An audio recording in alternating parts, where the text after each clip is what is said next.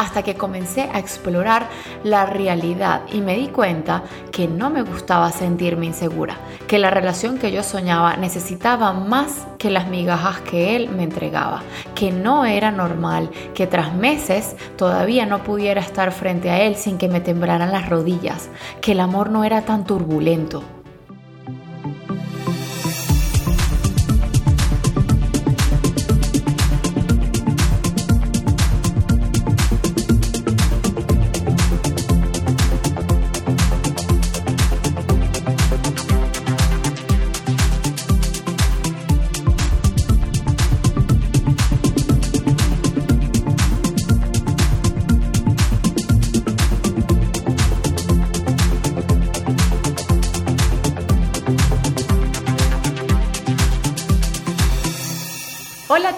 Por aquí, feliz de tenerlos nuevamente por este espacio tan lindo, este podcast Máscara de Oxígeno, que bueno, para los que recién se nos unen, siempre salen episodios lunes y jueves y pueden conectarse conmigo a través de Spotify, Google Podcast o Amazon Music. Mi nombre es Gia, no sé si ya, ya lo dije, ya lo mencioné. Bueno, en realidad me llamo Janela Bello, me dicen Gia. Y bueno, estoy muy, muy, muy feliz de tenerlos aquí un día más, un episodio más. Y bueno, em, hoy decidí hacer este episodio. Lo llamé así un poco místico porque me encantó el, tema de colocarle ese, ese sobrenombre al corazón que se llama un corazón daltónico. Y fíjense, de este episodio de esta forma precisamente para reflejar la analogía con una persona daltónica que no distingue los colores, o mejor dicho, algunos colores. Y es para hacer alusión a los conocidos red flags, que traducidos al español sería algo como alertas rojas o puntos de quiebre. Nuestro corazón, ser en muchas ocasiones daltónico, no logra distinguir el color, o mejor dicho, no quiere distinguir el color. Me gustaría verlo más de esa forma. Y lo que suele, lo que suele ser una alerta roja la dejamos pasar porque nosotros mismos la camuflajeamos, bien sea por miedo, por inseguridad o por múltiples, múltiples razones. Lo cierto es que desde pequeños muchos soñamos con un amor color rosa, con ese príncipe azul o esa princesa en el que vivieron felices para siempre, hasta que la experiencia nos enseña que generalmente no funciona así, que muchas veces nos encontramos con situaciones, lamentablemente, que nos hacen mucho daño, porque no se corresponden con lo que, con lo que merecemos, o situaciones que pudieran ser evitadas, o por lo menos minimizadas en su impacto si hubiéramos prestado atención a las red flags.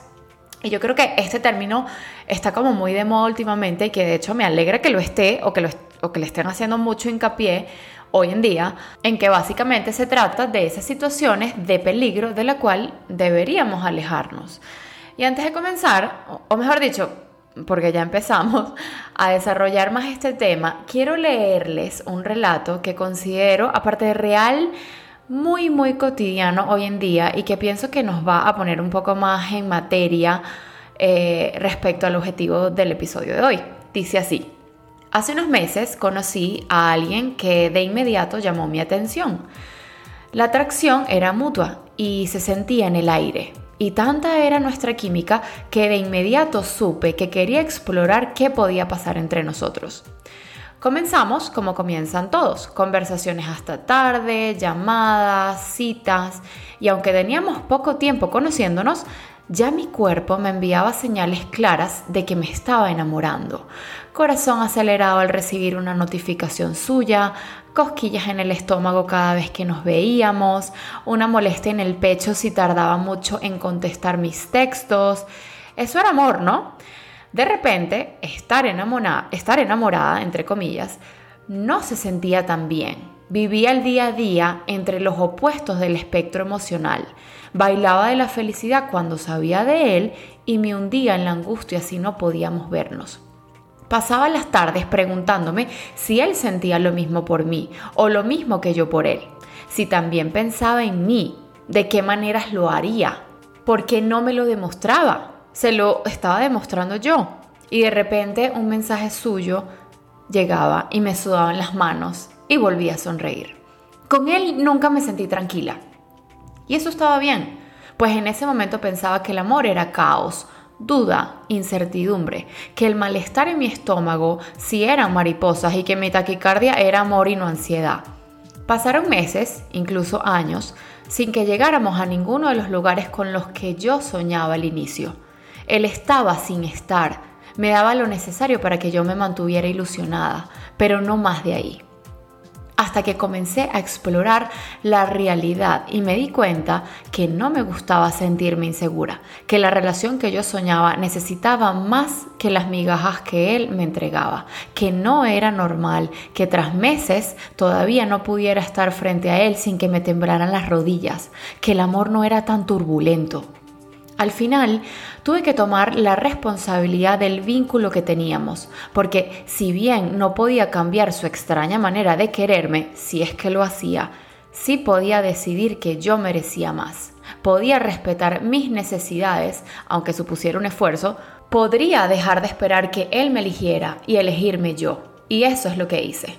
Hasta aquí llega el relato muy, muy profundo y sobre todo muy real. Y además, el final me encanta porque la persona que lo, que lo escribe, que lo relata, que, que obviamente no se siente en reciprocidad en esa relación, que no siente que sus necesidades básicas amorosas son cubiertas, con todo el dolor de su alma decide irse de donde no es correspondida. Y esa es la mejor demostración de amor que uno puede hacerse. Y como dice el juego de palabras, elegir irse es elegirse. Y volviendo al tema de los red flags, aquí yo creo que el enamoramiento o esa etapa del enamoramiento nos nubla la vista. Por eso es que dicen que el amor es ciego, porque se enfoca en solo lo bueno y ahí se aferra, ahí se excusa, con eso tapa todo lo demás, con eso se conforma y con eso se defrauda a sí mismo, porque quizás puede ser juzgado de tener las expectativas o estándares tan altos.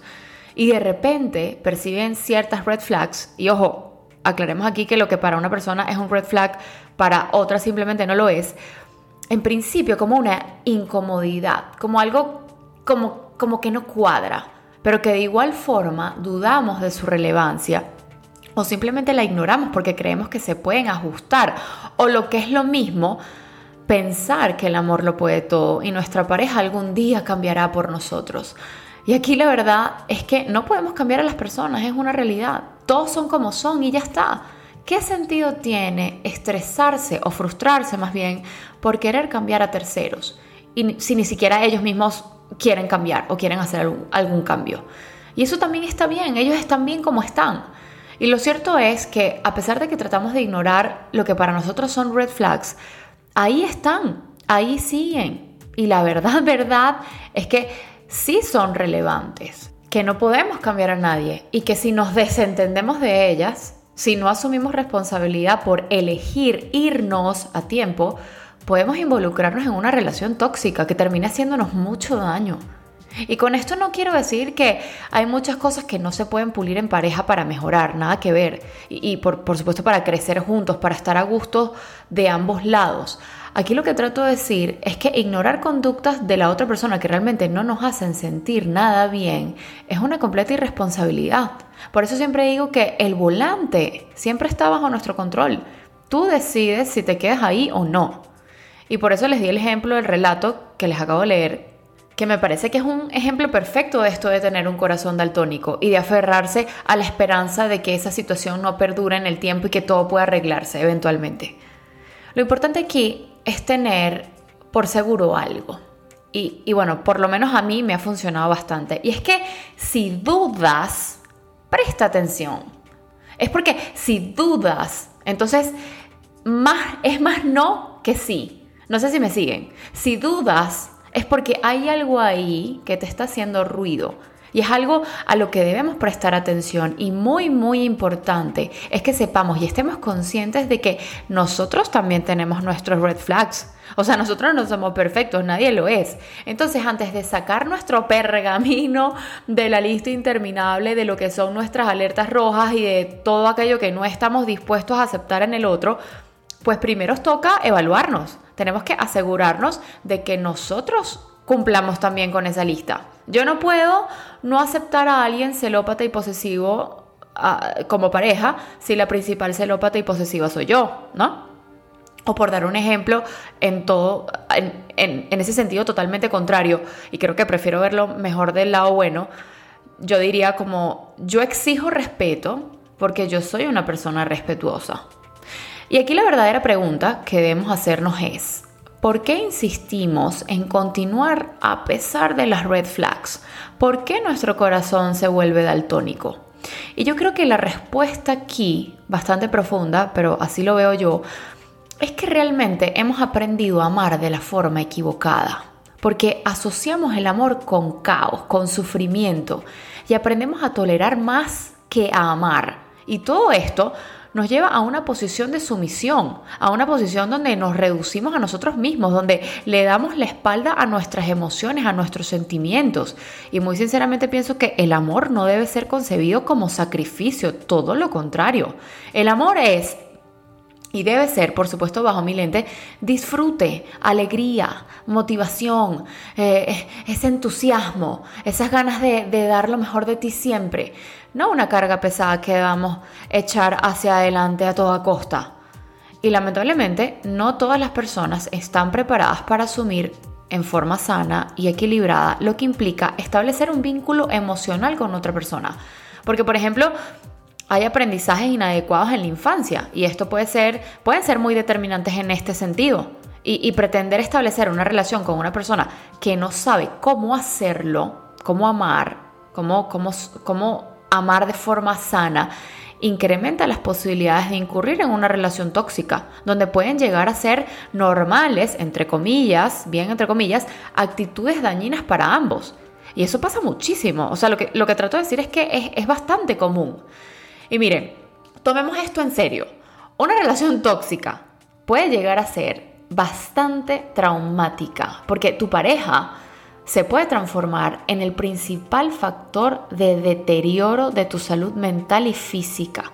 La influencia y el poder que tiene una persona que amas con todo tu ser sobre ti es inmensa. No se imaginan cuánto en una relación de pareja, y bueno, por supuesto, en todo tipo de relaciones, solo que hoy estamos hablando de relaciones amorosas, debe haber, bajo, bajo como yo lo veo, respeto, amabilidad, comprensión, consideración, tomar en cuenta los sentimientos y emociones de la otra persona, porque el objeto principal o el fin principal es el de es el de atenderse, el de cuidarse emocionalmente, que te alegre la felicidad del otro y atiendas sus momentos dolorosos, que estés ahí con él o con ella, apoyándola, llenándola de amor, estando por y para esa persona que tanto amas. Eso es el amor.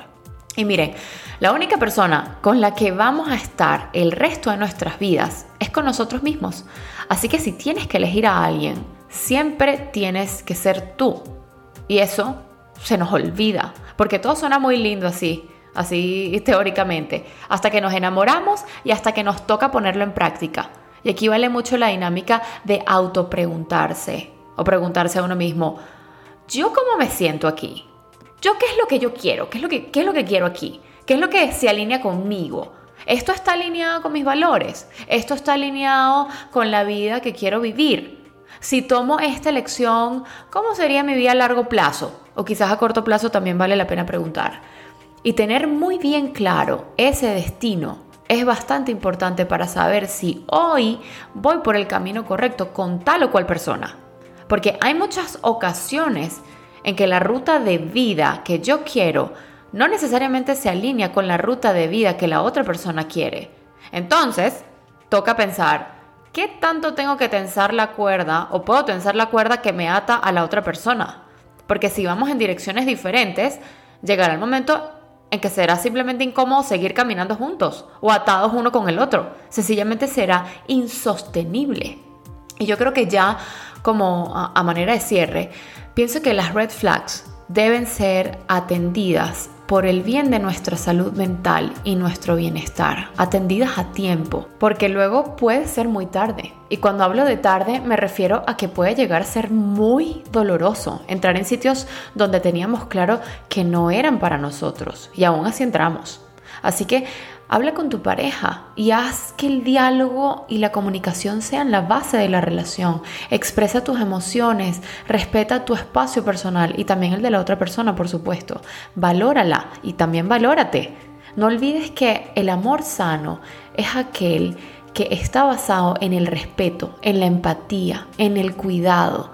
Y por nada del mundo confundas el amor con conductas como la posesión, como los celos y la sobreprotección. Y sobre todo, ámate y quiérete a ti misma, a ti mismo, porque sólo así serás capaz de querer de una manera sana a los demás. Yo te quiero a ti a partir de que me quiero a mí. Y así funciona. Espero que les haya gustado muchísimo el episodio. Les mando un súper abrazo. Les recuerdo que también se pueden conectar conmigo a través de mi cuenta de Instagram, arroba máscara.oxígeno. Nos vemos por allá. Y no se olviden de compartir este episodio con sus amigos y familiares. Muchas buenas vibras para ustedes. Nos vemos en el próximo episodio o hasta que nos volvamos a encontrar. Bye bye.